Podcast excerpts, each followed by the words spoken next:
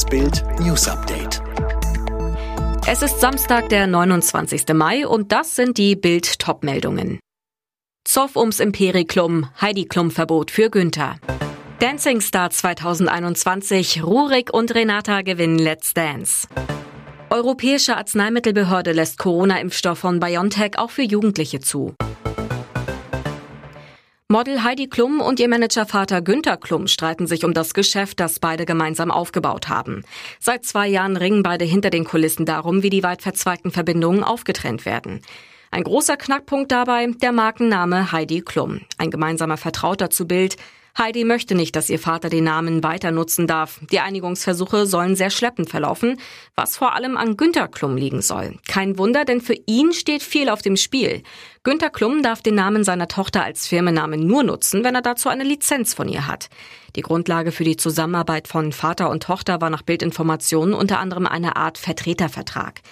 Diesen Vertrag soll Heidi aber inzwischen gekündigt haben. Der Insider sagte, Heidi hat nun festgestellt, dass die Menschen lieber mit ihr Geschäfte machen wollen als mit ihrem Vater. Rurik Gislason und Tanzpartnerin Renata Lusin haben das diesjährige Let's Dance Finale gewonnen. Die volle Jurypunktzahl für alle drei Tänze ertanzte zwar Valentina Pade, Rurik Gislason war beim Freestyle aber unbestrittener Publikumsliebling. Er stürmte zur Musik aus Tor mit einem Schwert und rotem Umhang auf die Bühne und war damit kaum noch vom echten Tor zu unterscheiden. Mit insgesamt 89 Punkten lag er nach dieser Performance mit Renata Lusi nur einen Punkt hinter Valentina und Valentin und die letzten Minuten wurden zu einem Kopf-an-Kopf-Rennen der beiden Teams. Um 0.15 Uhr war dann die Zitterpartie endlich vorbei.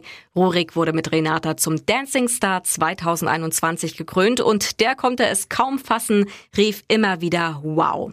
Alle weiteren Highlights und spannende Momente aus dem Let's Dance Finale gibt es für Sie auf Bild.de.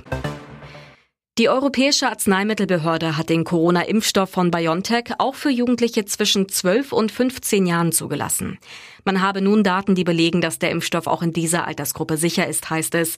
Die Wirksamkeit sei genauso gut oder sogar höher als bei jungen Erwachsenen. Nach Berichten über Abrechnungsbetrug in zahlreichen Testzentren wächst die Kritik an der Verordnung aus dem Bundesgesundheitsministerium.